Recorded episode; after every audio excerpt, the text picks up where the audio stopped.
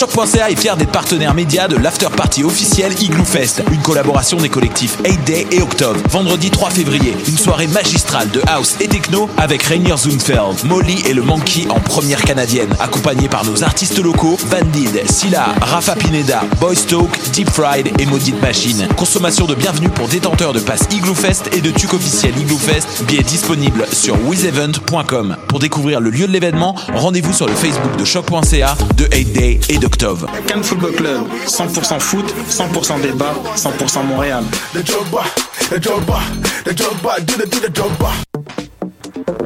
Vous en avez assez de faire des photos moches? Écoutez Objectif numérique où on vous donne des conseils, on teste des produits, on vous tient au courant des dernières nouvelles en matière de photographie et on vous suggère des sites ou des photographes à suivre.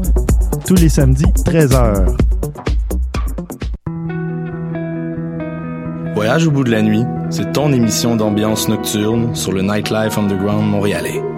Découvertes musicales, chroniques culturelles et idées de sortie pour divertir tes nuits urbaines. Voyage au bout de la nuit, c'est l'émission nocturne de choc.ca. j'ai un plan pour voir et écouter des shows gratuitement toutes les semaines. Le studio, c'est le podcast live de choc.ca. Toutes les semaines, retrouvez le meilleur de l'alternative musicale québécoise pour une session live et une entrevue. Vous pourrez suivre l'émission tous les mardis à 17h30 en vidéo direct sur le Facebook de choc.ca et en audio sur le site internet de la station. Et si vous avez manqué l'émission, pas de problème, retrouvez le studio sur nos plateformes podcast et en vidéo sur YouTube. Musique.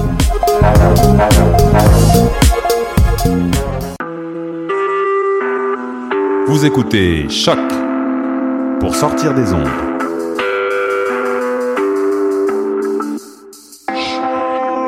Podcast, musique, découverte. Sur choc.ca. La musique au rendez-vous.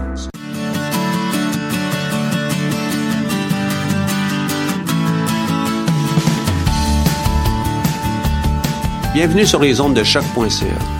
Vous écoutez Tendance Entreprendre, l'émission qui vous fera voir l'entrepreneuriat différemment. Entrevues, conseils et inspiration pour oser passer à l'action. Cette émission est présentée par le Centre d'entrepreneuriat EGUCAM et est rendue possible grâce à la participation de la Banque nationale, partenaire principal du Centre d'entrepreneuriat EGUCAM.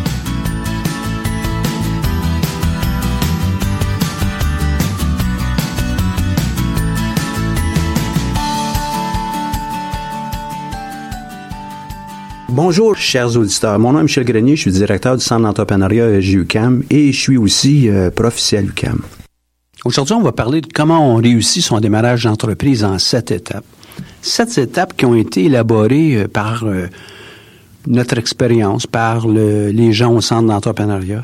Pour vous donner une idée, au cours de la période 2003-2016, nous avons accompagné plus de 1100, 1200 projets entrepreneuriaux et euh, basé sur euh, cette expérience et aussi les expériences antérieures que nous avions, on a élaboré ces sept étapes. Euh, toujours dans, dans l'idée de vous donner quelques statistiques, année après année, on a 50, 60 personnes aussi qui se présentent ou euh, équipes qui se présentent pour le concours entrepreneurial. C'est quelque chose que vous êtes capable de faire euh, tous, euh, de, que de soumettre votre candidature, mais aussi de développer votre entreprise. On a donc euh, élaboré ces sept étapes. C'est assez facile à, euh, à camper le tout.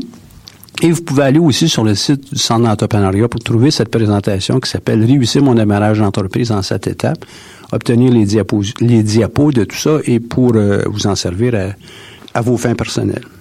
Donc la première étape, examiner, identifier, étudier, visualiser ce qu'on veut faire, comment on veut le faire. Et je vais revenir avec plus de détails tantôt. La deuxième étape, euh, s'engager dans l'aventure. Évidemment, on a décidé ce qu'on voudrait peut-être faire. Ben là, il faut y aller. La troisième, étudier le potentiel du marché. On a peaufiné notre idée. Combien y en a de clients à l'extérieur? À quel point est-ce que ça va être intéressant pour eux, pour euh, les différentes régions qu'on voudrait attaquer davantage au départ? Valider, ajuster. Et puis ça, c'est une thématique que vous allez entendre souvent dans presque toutes vos démarches. Vous devez valider l'information, vous ajuster en conséquence, euh, poursuivre, passer à l'action, revalider à nouveau. Cinquième étape, structurer son projet. La sixième, le démarrage en tant que tel. Là, c'est le grand jour, on lance l'entreprise. Et la septième, euh, comment euh, gérer, exploiter et développer. Malheureusement, c'est quelque chose qu'on fait peu euh, par le biais du centre d'entrepreneuriat, mais on va, en cours de 2016-2017, élaborer davantage sur ce côté-là. Vous comprendrez que, comme centre d'entrepreneuriat, nous, notre premier intérêt, c'est vous aider à démarrer votre entreprise. Par après, ben, l'exploitation, là, on vous laisse un peu, mais on, on va pallier à cette situation au cours des prochains mois. Donc, je reviens à la première étape, examiner, identifier, étudier, visualiser les différentes occasions d'affaires. Qu'est-ce qu'on aimerait faire? Je vous réfère à la, présentation qu'on a fait en ligne euh, semblable qui touche euh, comment aller chercher son idée d'affaires. Évidemment, on est capable de voir le tout euh, de différentes façons. Il va y avoir plusieurs idées qui vont sortir. Mais comment on fait pour s'assurer que celle qu'on a identifiée, c'est bien ce qu'on aimerait faire? Ben, il faut qu'elle nous colle à la peau. Il faut qu'on aime ça. Il faut que ça soit euh, euh, correspondant à notre personnalité, à nos valeurs. Euh, on doit être animé par cette entreprise. Il faut pas que ça soit un fardeau. Il faut que ça soit vu comme étant, wow, c'est comme si j'avais mon nouvel hobby. Si vous connaissez déjà le domaine, bravo. Si vous le connaissez pas, ben là, il va falloir que vous planchiez un petit peu, puis euh, apprendre euh, tout ce qu'il y a à apprendre de ce domaine-là pour euh, arriver avec la meilleure solution pour la clientèle, arriver avec quelque chose qui va être efficient, efficace. Donc, cette connaissance du domaine peut prendre des fois des semaines, des mois, et avoir une grande expertise, puis peu importe les personnes que vous connaissez qui ont eu une, euh, un grand succès, ce sont des gens qui ont pris le temps d'apprendre correctement leur euh, domaine. On, a juste à penser à Steve Jobs, il n'est pas arrivé avec euh, euh, le, Mac tout de suite comme ça. Non, il a approfondi ce qu'il voulait faire. Il a approfondi le côté des arts entourant tout ce qui est calligraphie et police de caractère, etc. Il a approfondi aussi les technologies qui permettaient de faire ce type d'affichage sur un écran. Donc, conséquemment, il a pris des mois, des années avant de peaufiner euh, complètement son modèle et évidemment ben, de tester puis de monter des ordinateurs. Un coup qu'on a fait ça, donc euh, on connaît bien le domaine, on a euh, fait nos apprentissages, on est peut-être même reconnu comme étant pratiquement des experts, sinon l'expert, l'experte dans le domaine. On doit développer notre vision, à savoir qu'est-ce qu'on veut réaliser et comment on va le réaliser, jusqu'où on veut aller, comment on veut y aller. Ça, c'est à peu près la première étape. Toutefois, c'est pas une étape qu'une fois euh, qu'on dit qu'elle est complétée, on revient plus jamais à ça. Hein? Il va falloir qu'on revienne en itération pour pouvoir améliorer le, tout et euh, la rendre euh, concrète le plus possible pour les partenaires avec qui on travaillait, mais aussi avec les parties prenantes et évidemment rendre ça clair pour notre clientèle. Deuxième grande étape, on s'engage dans l'aventure on étudie, on s'ajuste, on, entreprend euh, l'activité entrepreneuriale en tant que telle, dans le sens où on va commencer à réaliser notre projet. On va commencer à travailler sur soi. Est-ce qu'on est un entrepreneur? Quelles sont nos habiletés entrepreneuriales? Quelles sont nos forces? Quelles sont les choses qu'on pourrait peut-être améliorer? J'aime pas tellement parler de, de faiblesse entrepreneuriale parce qu'on est comme on est. Par contre, il y a un, paquet de choses qu'on est capable nous-mêmes de, de développer. Si on peut pas le développer, euh, c'est peut-être de trouver euh, des partenaires qui vont être capables de compenser pour, euh, entre guillemets, ces, ces points améliorés. Ou pour plusieurs, ils vont utiliser les mots, ces faiblesses. il y en a des faiblesses que vous ne pourrez pas compenser.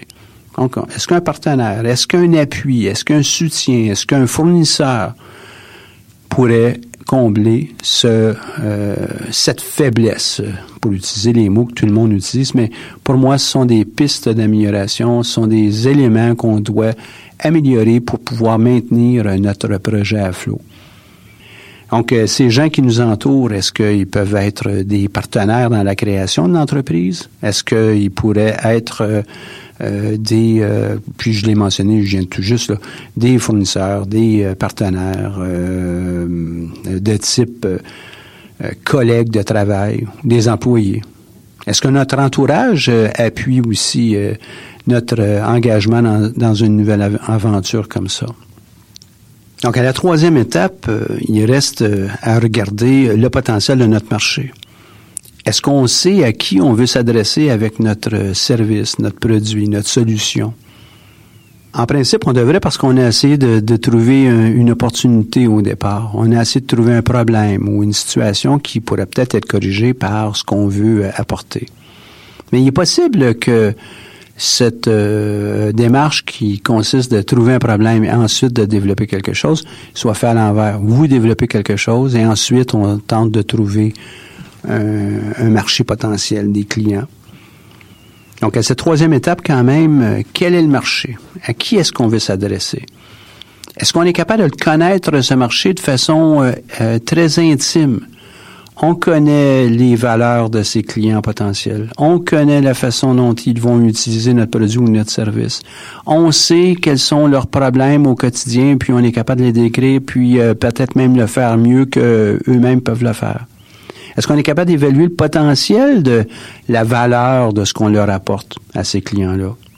Est-ce qu'on a une solution qui leur permet de sauver des centaines de dollars par semaine, par mois?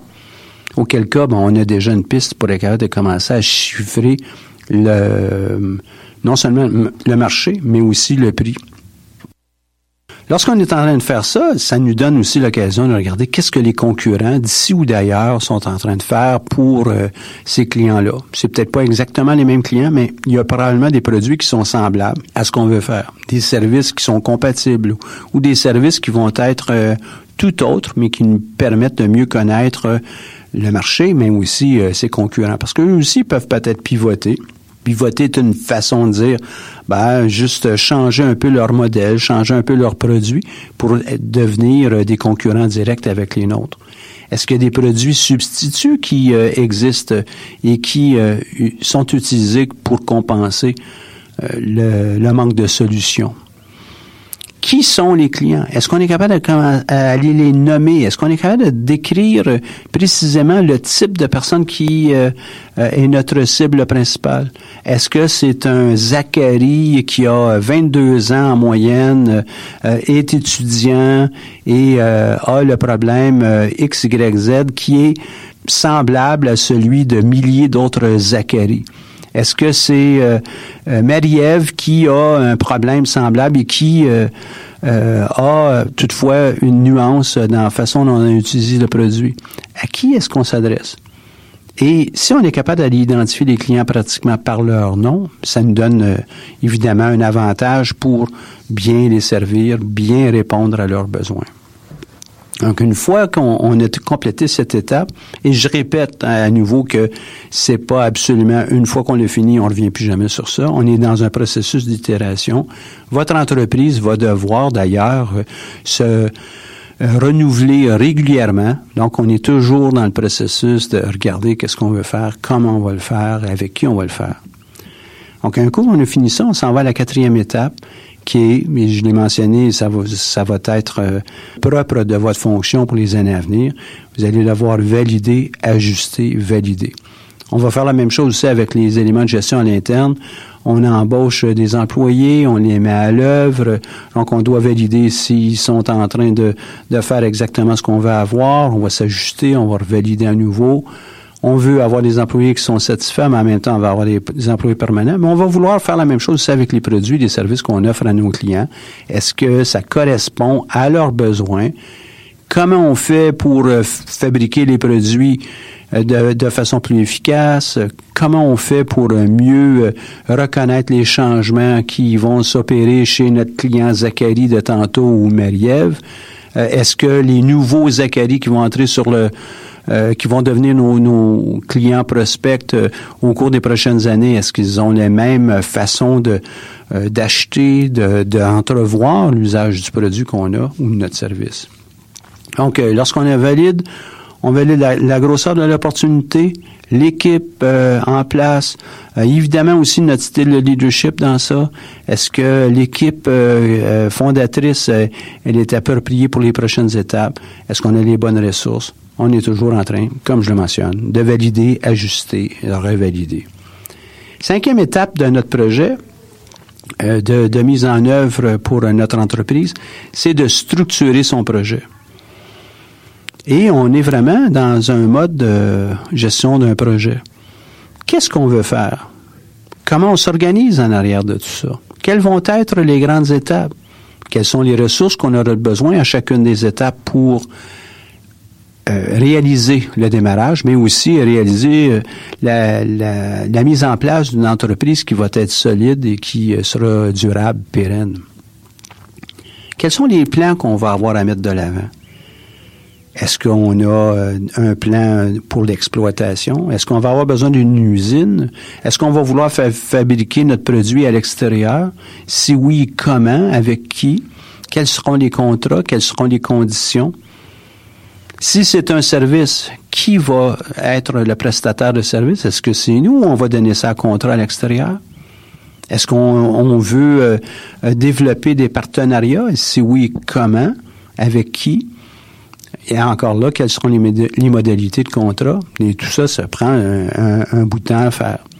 Donc, on va avoir à le faire pour les produits, les services. Notre mise en marché aussi, on va faire à quel endroit, comment? Est-ce qu'on a un lancement? Si on a un lancement, ben, c'est en soi un, mini-projet.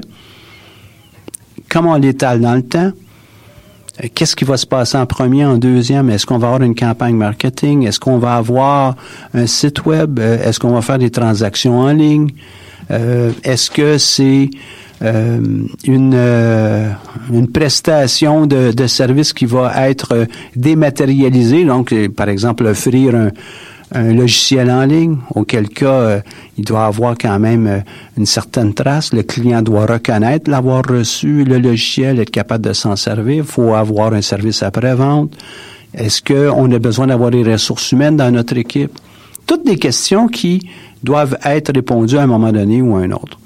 Et là, évidemment, si vous êtes euh, en train de monter une entreprise euh, de type travailleur autonome, traducteur, traductrice, euh, ben c'est évident que vous n'avez peut-être pas besoin de tout faire ça. Mais il y en a beaucoup qui, beaucoup de ces étapes qui doivent quand même être faites pour vous assurer que vous allez être reconnu par votre clientèle, reconnu par euh, les autres parties prenantes, que vous ayez des, des contrats ou des ententes euh, de service avec les autres. Mais si vous êtes en train de construire une mini-usine pour euh, fabriquer un produit quelconque, de la bière par exemple, ben, vous devez regarder les produits, les services, les différentes euh, euh, pièces qui vont composer. Ce n'est que de la, la, bouteille en tant que telle, la caisse, les étiquettes, les bouchons, les impressions. Il y a beaucoup de fournisseurs qui vont être autour de ça. Donc, il faut être capable de le regarder comme un assemblage, comme si on était en train de, de faire un, jeu mécano quelles sont toutes les pièces qu'on a besoin, comment on va les assembler, euh, comment on va les faire tenir, euh, où on va les acheter? Est-ce que euh, on va en fabriquer nous-mêmes? Auquel cas, ben encore là, on doit définir euh, un certain nombre de, de, standards, de dessins qui vont nous permettre de s'assurer qu'on ait une production uniforme en tout temps. Quels sont les budgets requis pour pouvoir mettre tout ça de l'avant? Donc, toute cette information, on, va mettre ça dans un budget ou un plan de financement, toutes ces informations, une fois colligées, puis on y donne une certaine structure, on pourrait à la limite appeler ça un plan d'affaires. Si je j'avais à faire un parallèle avec ce que beaucoup d'entre vous euh, allez faire dans votre vie, c'est d'avoir euh, une maison, un condo ou euh, votre appartement. À un moment donné, vous asseyez avec euh, votre douce moitié et euh, vous êtes en train de regarder, bon, OK, on va avoir un, un, une maison ou un, espace là, qui va avoir trois chambres, une salle de bain, une salle d'eau, une euh, salle à manger. vous avez, vous êtes capable de visualiser la, grandeur de tout ça. Et si on va à l'étape suivante, dites, OK, on va le construire nous-mêmes, ben, vous vous rendez bien compte que vous avez besoin d'un plan de localisation pour l'immeuble, un plan de un permis de construction, un plan pour euh, la, fondation, la, menuiserie, la charpente de, de, la, de la maison, les euh, des plans aussi électriques, de plomberie, de probablement aussi de design intérieur, design extérieur, etc., etc. Tous ces plans ensemble deviennent, ni plus ni moins, votre plan pour votre nouvelle demeure. On est capable d'en faire un sommaire, puis on va appeler ça une brochure, la brochure que les constructeurs vont vous offrir pour euh, euh, vous mettre l'eau à la bouche en, en, rapport avec cette maison. Mais pour votre entreprise, vous devez faire la même chose, on appelle ça un plan d'affaires. Je ne crois pas qu'il est euh, valable, à moins qu'on veuille commencer très petit puis rester dans une vitesse de croissance qui est très lente. Je ne crois pas qu'il ait de bonne loi de ne pas faire de plan. Vous devez considérer les différents problèmes que vous allez avoir en aval de votre euh, construction et prendre des dispositions maintenant. Donc ça, c'est la structure de, votre projet qui euh, prend souvent le, plus clair du temps des entrepreneurs qui euh, soumettent leur candidature pour un projet, pardon, pour un concours. C'est tout ce travail qui doit être fait en amont pour avoir accompagné tous ces gens que je vous ai mentionnés au début. Pour la plupart, le travail de planification de ce que leur entreprise va avoir euh, l'air, ce qu'ils ont besoin, a été bénéfique. Ce n'est pas une perte de temps. Ou tout au contraire, ça leur a permis d'être plus, plus euh, euh, serein, plus à l'aise avec les étapes de lancement de, de leur projet et de être capable aussi de chiffrer le financement qu'ils ont besoin et d'avoir la confiance qu'ils vont être capables de l'exploiter par après. Sixième étape, à l'air banale, c'est un seul mot, démarrer. Évidemment, on a fait tout ce travail. Il faut se trouver une date euh, spécifique à laquelle on voudrait lancer notre entreprise. Le démarrage implique aussi euh, d'aller recruter les ressources, les ressources humaines, les ressources financières, le soutien, le soutien des proches, mais aussi le soutien euh, local. Il faut être capable aussi d'aller se trouver un local pour être capable de, de lancer une entreprise. Ça peut être un emplacement physique, mais ça pourrait aussi être euh, euh, chez vous parce que vous êtes en train de, de faire soit de la traduction ou des, des applications pour le web ou pour les téléphones intelligents, peu importe. Ça vous prend quand même un espace. Ça vous demande aussi de mettre de l'avant vos propres forces euh, et puis le plus rapidement possible de pallier à vos faiblesses avec des partenaires. Peut-être que entre les premières étapes vous avez évalué vos propres forces et euh, euh, pistes d'amélioration ou les choses que vous auriez pu améliorer, peut-être que vous avez déjà pu compenser. Par exemple, ça pourrait être une ah ben oui, j'ai des passions, j'ai une idée de lancer une entreprise, mais je ne sais pas comment monter un budget, mais vous l'avez peut-être déjà monté, ça, euh, le budget par le biais du, plan d'affaires, et vous avez pu euh, apprendre les rudiments du, de la construction d'un budget. Et je peux vous garantir que pour la plupart des budgets, c'est pas euh, beaucoup plus compliqué que pour un étudiant d'arriver avec son budget, les, les moyens qu'ils ont là, pour, en règle générale, pour vivre. On doit choisir la, choisir la forme juridique de son entreprise. Est-ce que ça va être, euh, par exemple, euh, une entreprise individuelle? Est-ce que ce sera une entreprise euh, type individuelle avec des actions? Est-ce qu'on va être plusieurs dans ça? société en nom collectif. Peut-être qu'on va choisir aussi de, de créer une, une coopérative. Peut-être qu'on va être un organisme à but non lucratif auquel cas, ben, on a besoin d'avoir quelques partenaires, créer un conseil d'administration et euh, procéder au lancement. Mais ce sont des étapes qu'on fait lors du démarrage. Puis évidemment, ben, il y a beaucoup de formalités administratives. Par exemple, euh, peut-être un permis auprès de la municipalité où vous allez vous installer. Il y a fort probablement des numéros d'enregistrement que vous allez avoir pour euh, votre entreprise la déduction euh, ou les déductions à la source euh, devront être prises. Ça va vous prendre un numéro spécifique pour euh, Revenu Québec et Revenu Canada. C'est pas Revenu Québec, pardon, c'est le ministère du Revenu et puis Revenu Canada. Ça va vous prendre des informations aussi pour spécifiques pour récolter les taxes que vous devrez percevoir au-delà d'un certain montant de, de chiffre d'affaires. Euh, ça va aussi euh, vous demander euh, fort probablement lors du démarrage votre présence sur le web, des communications, des communiqués, des des outils qui feront la promotion de votre entreprise. Évidemment, un plan marketing qui va pouvoir être déployé, la production initiale, remplir, on dit le langage, remplir son pipeline pour être capable de desservir par nos points de distribution les, clients qu'on aura si c'est un produit qu'on vend par le biais de, ce système de distribution. ça vous prend un certain nombre d'étapes pour le démarrage. C'est pas nécessairement beaucoup plus compliqué que si on décidait de d'aller vivre avec sa douce moitié à quelque part, ben, on a un paquet de plans à monter, des plans de déménagement, des plans d'aménagement. On va peut-être avoir des, conditions euh, euh, à évoquer entre entre nous, etc., etc. Ben, ça va être un, un peu plus compliqué, là, j'en conviens, mais vous êtes tous capables de, de faire ça, j'en suis persuadé. D'ailleurs, savez-vous qu'il y a à peu près, à peu près, là, évidemment, quand on dit des à peu près, il y a quelqu'un qui va m'appeler, va me dire, non, non, non, c'est pas ce chiffre-là, c'est un autre chiffre. Mais ça tourne autour de entre 15 000 et 20 000 entreprises par année qui se créent au Québec. Et c'est quand même beaucoup. Et puis, la plupart n'ont pas un doctorat en lancement d'entreprise. Je peux vous garantir ça. Donc, euh, c'est à la portée de tout le monde. Par contre, euh, ceux qui lancent leur entreprise et qui sont accompagnés par euh, des coachs, des mentors, leurs chances de survie à 5 ans, à 10 ans sont de grand, grandement améliorées. Donc, allez vous chercher des aides professionnelles pour vous accompagner. Les centres d'entrepreneuriat euh, universitaire euh, en sont une source, mais il y a aussi beaucoup d'autres centres locaux qui vous permettent euh, de, un accompagnement professionnel et puis tout fait en pratique non seulement d'aller un peu plus vite, mais aussi d'être un peu plus pérenne dans, dans la démarche. La septième étape, c'est de gérer, exploiter et développer son entreprise on aura euh, au fil des, semaines, des mois, euh, une série de, capsules qui vont aller euh, toucher cet élément. Mais il faut développer ses affaires.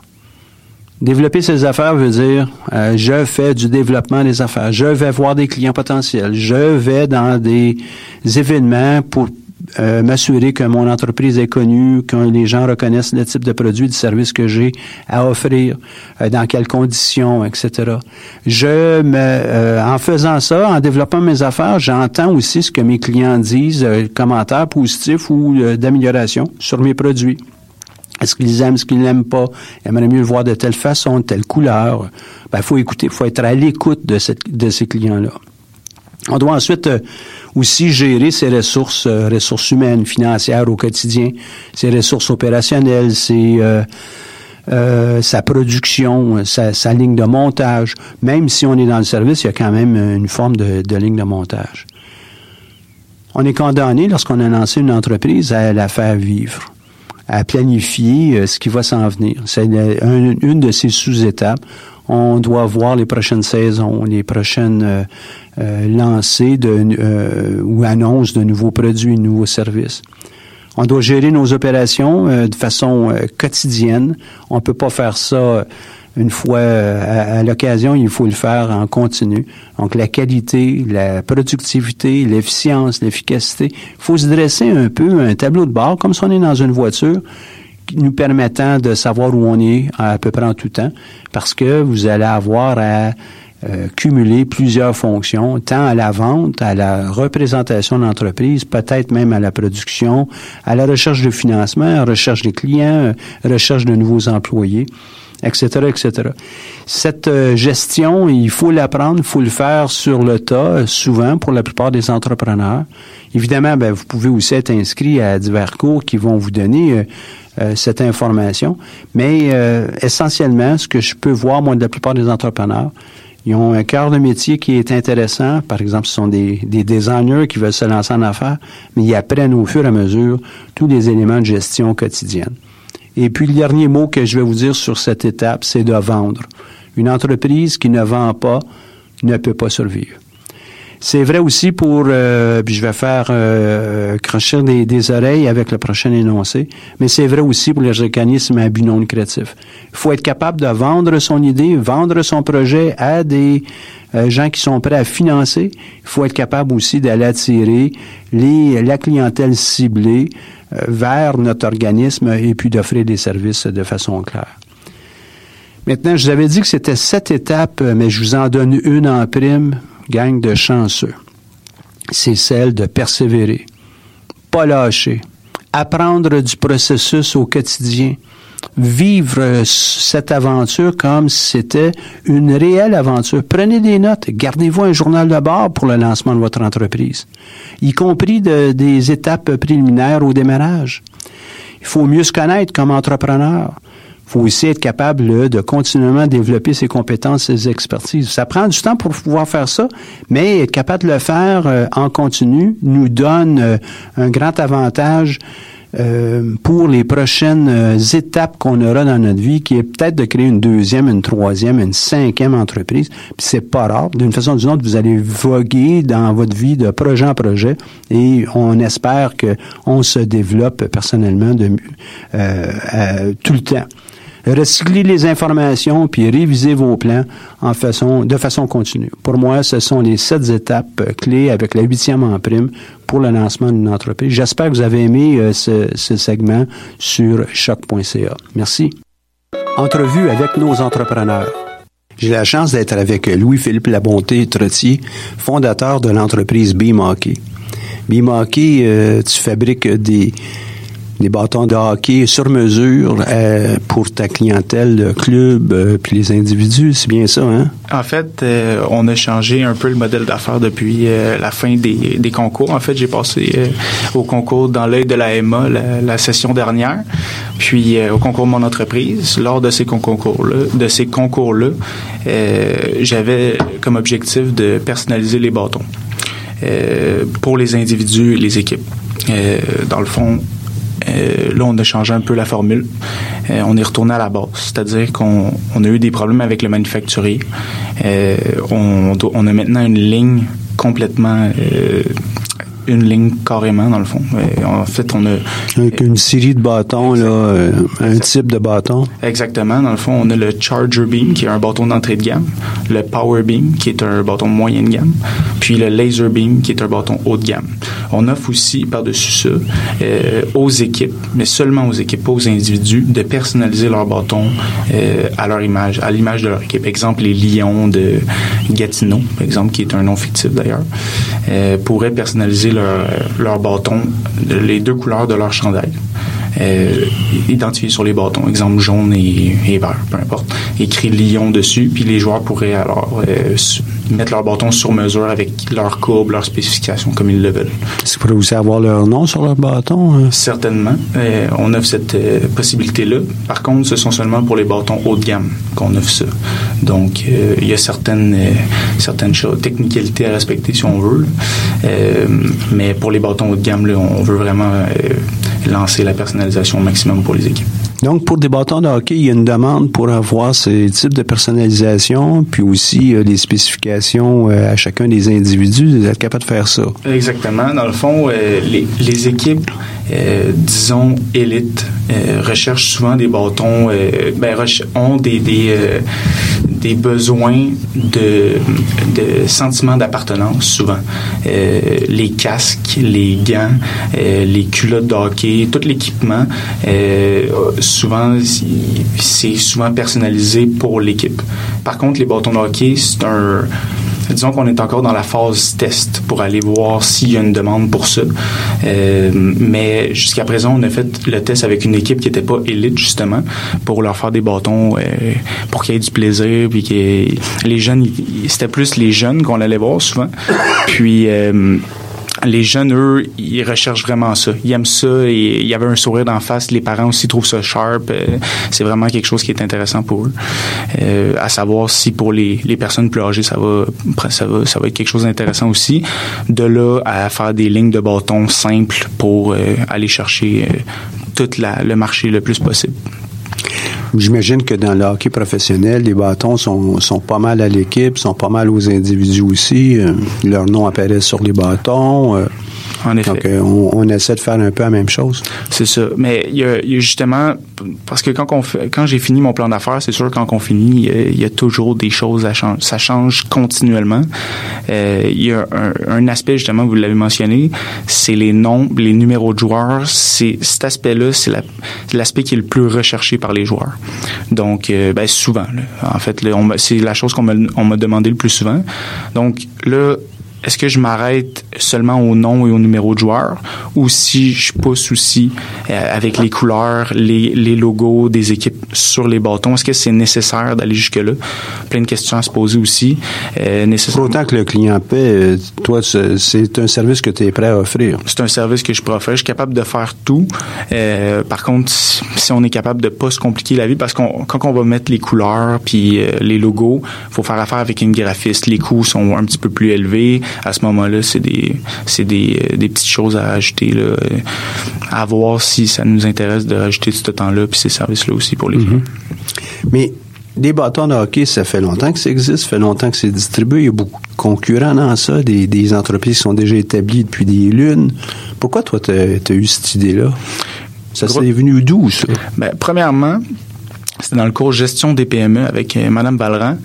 Euh, on, a eu une, rubrique dans ce cours-là sur l'importation, importation, exportation. Puis on a vu des sites tels que madeinchina.com, euh, TradeBig, Alibaba.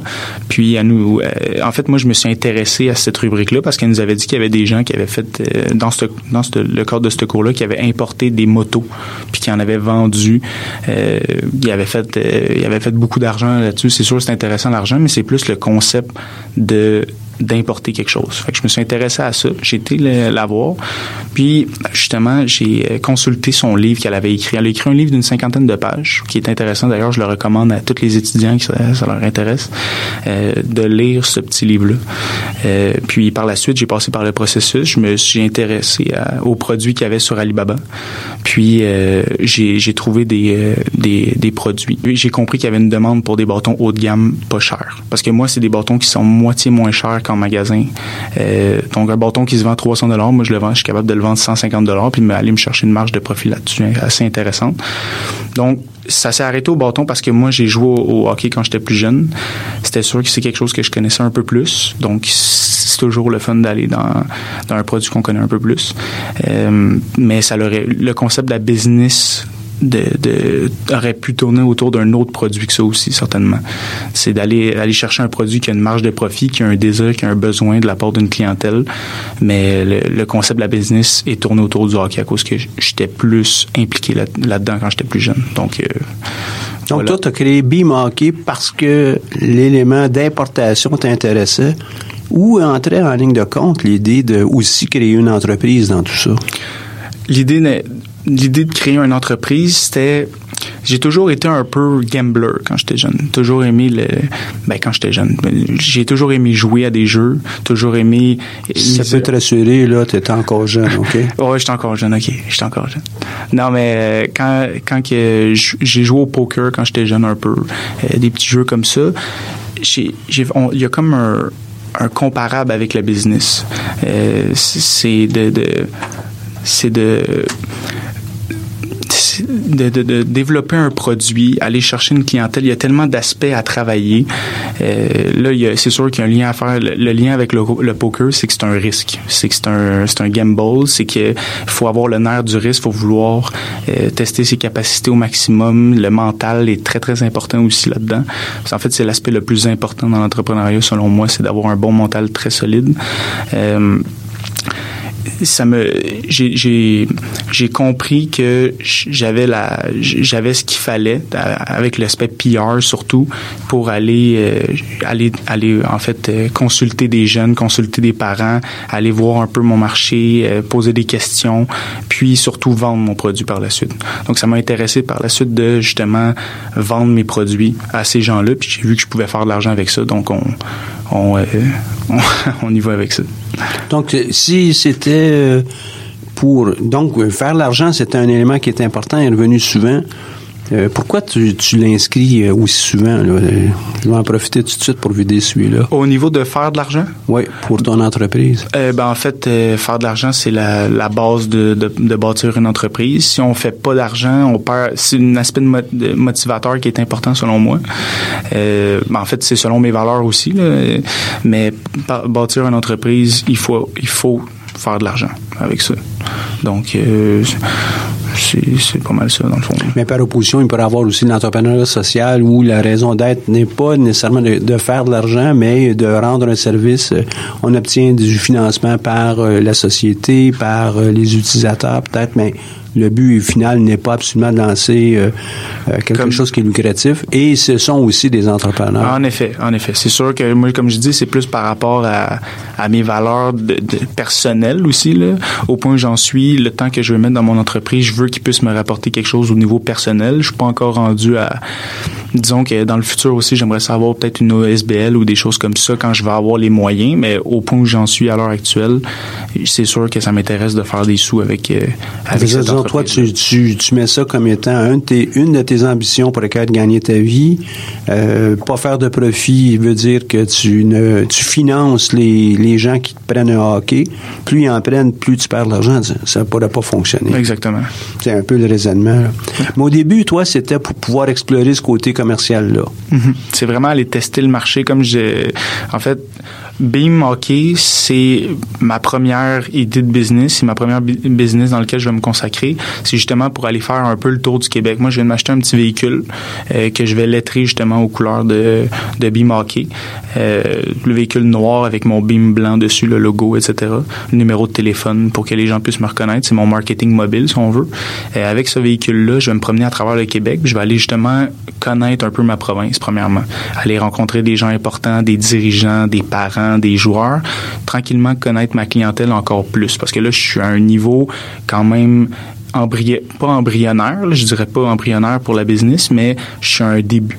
Donc, euh, c'est pour aller tout connaître ces aspects-là, puis par la suite, avoir d'autres opportunités peut-être pour me lancer dans d'autres projets. Ça, c'est éventuellement dans, on parle 3, 4, 5 ans, quand le projet va avoir, disons, atteint une certaine maturité. Mais c'est vraiment pour connaître mon environnement, connaître mes, euh, connaître les, les, les, gens importants dans le secteur, etc., pour, euh, pour pouvoir avancer davantage. Fait que toi, tu vas prendre un véhicule pour aller faire le tour du Québec. Aujourd'hui, on entend de plus en plus des entreprises, ah, ben, je m'avais juste sur le web, puis tout va fonctionner sur le web. Pourquoi tu fais pas ça, toi? En fait, je lance un site transactionnel aussi, qui est bimarqué.com.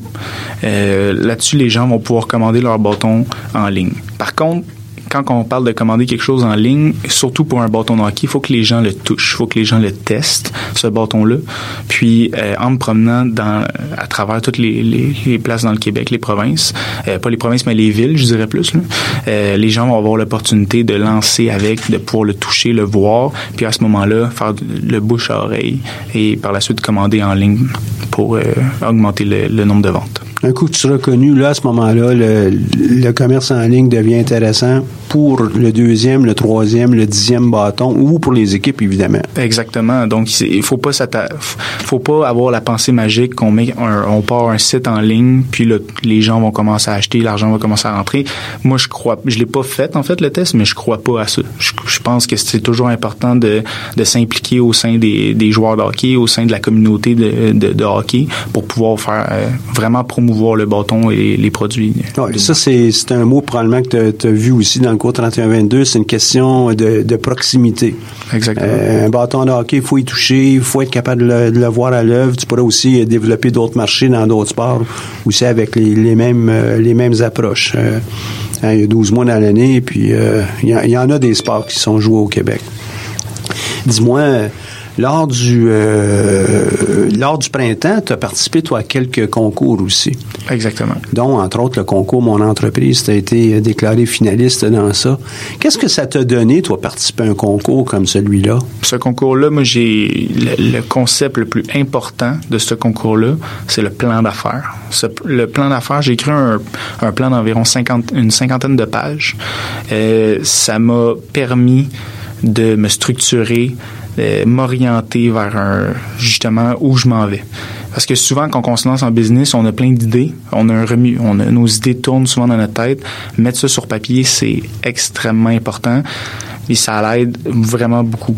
Euh, justement, toute la phase marketing, euh, le la phase surtout du marché, pour connaître un peu c'est où les endroits où je vais aller plus pour aller vendre mon produit, c'est où les endroits où il y a le plus de joueurs, justement, puis c'est où que je dois éventuellement prévoir une seconde phase et une troisième phase pour développer davantage mon marché. Ça, c'est, ça a été incroyable. J'ai rencontré des gens, je me suis fait conseiller. Justement, l'aspect d'avoir un mentor, ça aussi, c'est une autre chose. Avec Madame Viviane Renard du Centre d'entrepreneuriat. Ça a été... Ta coach, ouais. ouais. Exactement. Ça, ça a été, ça a été très bien. On parle avec quelqu'un qui a de l'expérience, puis c'est, c'est quelqu'un qui connaît pas nécessairement le marché comme nous on le connaît, mais elle va nous aider à penser puis à aller de l'avant pour euh, développer euh, le mieux possible notre, euh, notre projet. Ça, c'est, ça a été vraiment, vraiment très bon pour moi. Oui, Viviane Renard, qui est conseillère au Centre d'entrepreneuriat depuis déjà un bout, puis va être des nôtres très bientôt, tout de suite après les vacances. Tu, tu as aussi participé, et donc, toi, tu me dis 50 pages, j'aimerais pouvoir juste interjecter tout de suite, que je voudrais pas que les gens qui nous écoutent, qui disent, ah, participer à un concours, faut que j'écrive 50 pages. Ah non. C'était c'était 25 pages maximum qu'on vous demandait.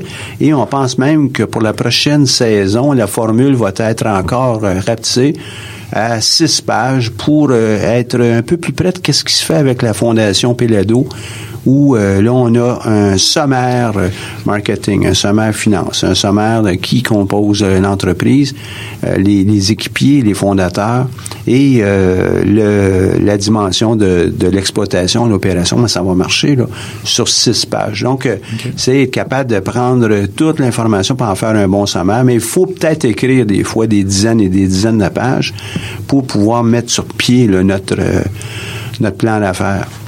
En fait, moi, j'avais écrit, juste pour me, ben, pas dire aux gens d'écrire 50 pages, là, j'avais, j'avais écrit mon, j'avais écrit mon maximum 25 pages. Mon autre 25 pages, c'était un annexe sur mes photos de ah. site internet, etc., là. Ça, c'est bien important de respecter les règles aussi lors d'un concours. Mais 6 pages aussi, je pense que ça va être intéressant, puis ça va euh, permettre à plus peut-être de gens de, de, postuler pour pas se décourager justement avec euh, le nombre de pages à écrire, etc., là. Ouais. Et puis encore là, les 25 pages qu'on parle, c'était, euh, je l'avais bien énoncé lorsqu'on fait l'annonce des, des concours, c'est 25 pages maximum pour toi, si tu faisais un parallèle avec euh, une maison, un plan d'affaires puis une maison, ce serait quoi? Euh, es-tu capable nous en faire un parallèle? Si on fait un quand on l'architecte, si on veut, le plan d'architecte, on va dire on va y aller par là. Euh, on partit pas de maison sans faire les, fondations, les plans, etc. C'est la même la même chose pour une entreprise. Là. On va pas se lancer dans un projet, essayer d'aller vendre un produit puis le faire augmenter, le faire croître. Euh, avec sans plan, c'est impensable. Puis d'ailleurs, pour aller chercher du financement aussi, euh, j'imagine à la banque euh, pour une maison, je suis pas encore rendu au point de m'acheter une maison personnellement, mais j'imagine qu'avec un, plan de structuré, etc., ça aide beaucoup pour aller chercher du financement auprès des banques. Tout à fait. Même chose pour l'entreprise. On va aller chercher du financement pour euh, le départ, etc. Puis ça nous permet d'avoir, de prendre des décisions euh, lorsqu'on est à tête reposée. La journée où on lance notre entreprise, les choses se passent rapidement. Et puis si on n'a pas le temps d'y penser, ben on va probablement prendre, euh, faire davantage d'erreurs. Donc, en le faisant un petit peu en avant, là, ça nous, en amont, ça nous permet d'avoir une meilleure qualité. Puis, on est capable d'avoir aussi plusieurs membres dans notre équipe si on a un plan on est tout seul, ben, on peut peut-être le faire au, à la comme je te pousse, mais avec une équipe, il euh, faut savoir où on s'en va. Tu as aussi participé, toi, à une autre euh, à une autre activité qui est le concours de l'AEMA. Le concours de l'AEMA, qui est euh, pour ceux qui nous écoutent l'association des étudiants du module administration à l'école des sciences de gestion. Et un jour, j'espère que euh, toutes les facultés ou toutes les associations euh, facultaires ou euh, de départements vont peut-être penser à ça aussi pour leurs activités spécifiques. Je pense à la communication, à design. Dans, dans, presque toutes les facultés, il y en a des entrepreneurs. On a eu au concours Mon entreprise en dernier plusieurs euh, enseignantes qui venaient de terminer leurs études, qui ont monté des projets d'apprentissage euh, en ligne et, euh, numérisés pour les étudiants. Je trouvais ça très intéressant. Donc, il y en a vraiment un peu partout. Toi, avec le concours de l'AMA, qu'est-ce que ça t'a donné aussi d'y participer? Puis je comprends que des fois, là, les, les montants de bourse peuvent peut-être prendre du temps à être livrés, là, mais outre ça, il y a une expérience dans ça. Tu, tu l'as vécu comment? Ben, effectivement, mais en fait, la différence entre le concours Mon entreprise et le concours dans l'œil de l'AMA, c'était le temps de présentation. Euh, eux, il demandait seulement un sommaire d'environ huit pages pour euh, pour justement présenter le projet puis être pris par la suite. Donc on était une dizaine d'entreprises à présenter devant quatre jurys, donc dont vous qui étiez jury à ce moment-là quatre puis on avait entre 20 et 30 minutes pour présenter notre, euh, notre plan d'affaires. Donc, ça nous laissait beaucoup plus de lassitude, euh, contrairement au concours Mon Entreprise où on avait seulement 8 minutes pour le présenter. Donc, euh, ça, ça a été vraiment intéressant aussi. On a pu passer par, disons qu'on a plus, on a plus poussé un peu nos, nos idées, puis on a plus on a, on a pu en, mettre un peu plus. Donc euh, ça, ça a été euh, ça a été bénéfique. Là.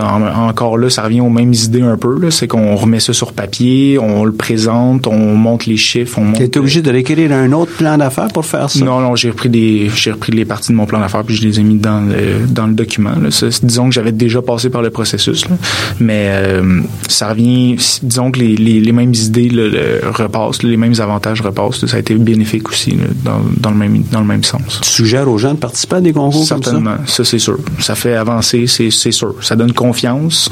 Qu'on gagne ou qu'on gagne pas, euh, ça donne vraiment confiance. Puis ça, ça, nous, ça nous trace la ligne pour le futur, ça c'est sûr. Est-ce que les questions qui nous ont été posées par les, les euh, juges dans un ou l'autre des concours, puis il y en a d'autres à Montréal, est-ce que c'était utile? Est-ce que ça t'a permis de voir ton entreprise différemment? Oui, il y en a une justement euh, dans, en fait, je dis dans le temps, mais ça fait quatre mois, quatre cinq mois. Euh, il y avait un, ju un juge qui m'avait demandé si, mettons, euh, euh, Walmart décidait de mettre un imprimante où est-ce que les gens pourraient personnaliser leur bâton, euh, qu'est-ce que tu ferais à ce moment-là? Ben, ça, c'est une, une, question justement qui m'a laissé. je m'étais fait poser de la première fois au concours de mon entreprise. C'était drôle. Puis j'avais pensé à une, réponse. J'avais, je m'étais dit, euh, Walmart pourrait pas parce qu'ils ont des marques comme Bauer, comme CCM justement, qui pourraient pas faire de la compétition euh, directement. Donc, c'est une question que je m'étais je m'étais posée justement euh, par la suite. Je me suis dit, est-ce qu'il y a des, des concurrents qui pourraient m'arriver comme ça avec une, une façon de, de, mettre des, des, bâtons dans les roues? Euh, c'est des choses qui font réfléchir aussi, des fois qu'on pense pas toujours. Donc, il y a des petites questions comme ça qui viennent nous, euh, nous aider. Ben là, je suis intéressé. C'est quoi la réponse? Ben, la réponse, c'était ça. Je disais, ben, s'il y a Bauer qui sont là, s'il y a CCM qui sont là, ils feraient pas ça parce qu'ils perdraient trop de marge de profit, en fait. C'est aussi simple que ça c'est des gros. Ça, c'était une grosse, une grosse chaîne de magasins, donc c'est sûr que c'est un peu différent qu'un petit, qu'un petit joueur comme moi. Mais, euh, mais c'était ça la réponse grosso modo. Donc. Euh,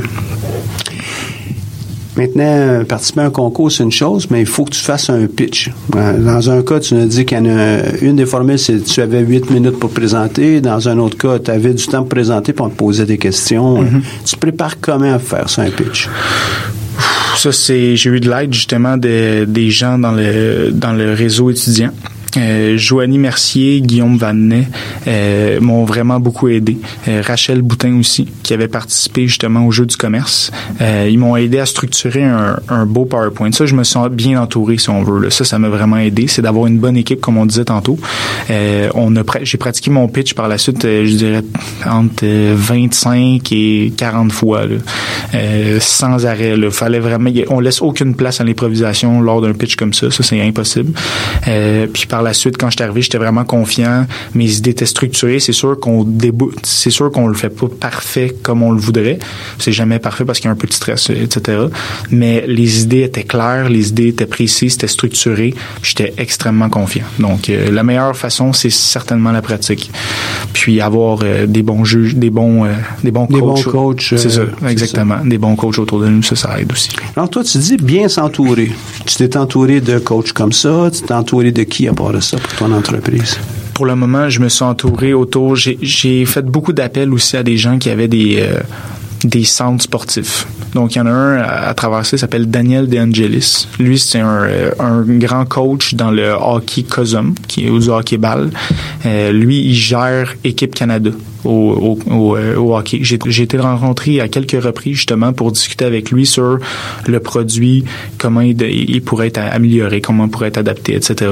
Puis justement, j'ai j'ai pensé mon idée, puis c'était lui mon coach. Il m'a coaché vraiment dans savoir si mon produit était adapté pour le marché puis pour ce marché-là de hockey-ball, justement. Parce qu'en tout cas, on travaille sur Mhm. de, Mais différents tantôt, tu marchés. viens de me dire que Rachel était une de tes coachs, euh, Guillaume, etc. C'est- qui le coach? C'était lui, ça, d'Angelis, ou c'est les autres? Non, ben en fait, dans le dans le cadre du concours pour préparer mon pitch, ça je disais que c'était eux les, les coachs. C'est eux qui m'ont vraiment structuré parce qu'ils avaient pratiqué énormément de, de fois dans le dans les jeux du commerce. Mais je parle au niveau du produit, c'était plus Daniel. OK. Mais en- Donc, il y, a, il y a plusieurs sortes de coachs ah, qui peuvent certain- t'entourer. Certainement. Le- ça, d'ailleurs, ça me manque encore au- à l'heure actuelle, c'est de trouver des bons partenaires externes, des bons partenaires externes pour pouvoir améliorer ma, ma- la structure de mes business. Créer un, un cerveau, si on veut, euh, un cerveau commun avec plusieurs acteurs, là, plusieurs joueurs qui ont des forces différentes. Ça, ça me manque un peu à l'heure actuelle. J'ai quelqu'un qui m'aide pour mon site internet, mais il me faudrait encore, là, je suis je suis en train de, de, de trouver euh, un mentor à l'heure actuelle. Un mentor, exemple, comme euh, ceux qui sont proposés dans, euh, euh, je parle de mon, je, je, La Fondation d'entrepreneurship. Futurpreneur ou, Futurpreneur, ou. Fondation d'entrepreneurship, des choses comme ça. Un mentor qui, qui suit, qui donne des objectifs, parce que quand on est entrepreneur, on sait pas où s'appuyer souvent. On, on est laissé à nous-mêmes. Avoir un mentor, ça peut être quelque chose qui qui est intéressant, qui nous aide, qui donne un peu de positif aussi là-dedans. là. Ouais. Puis un mentor, c'est quelqu'un qui euh, est détaché. Il n'est pas nécessairement euh, quelqu'un qui connaît bien ton produit, mais connaît bien l'entrepreneuriat, donc le côté entrepreneur de la chose, pour être capable de, te faire poser les bonnes questions de façon à évoluer ton entreprise. Un coach, euh, juste pour nos auditeurs aussi, c'est quelqu'un qui connaît un élément technique spécifique, par exemple le pitch, ou euh, le côté marketing, ou le côté usage d'un produit. Mentor plus global au niveau de la personne. Que C'est c'est une distinction à garder en tête. Puis lorsque tu dis, ben, être capable d'être entouré, ben, il y a un concept qui s'appelle un groupe de mastermind mastermind.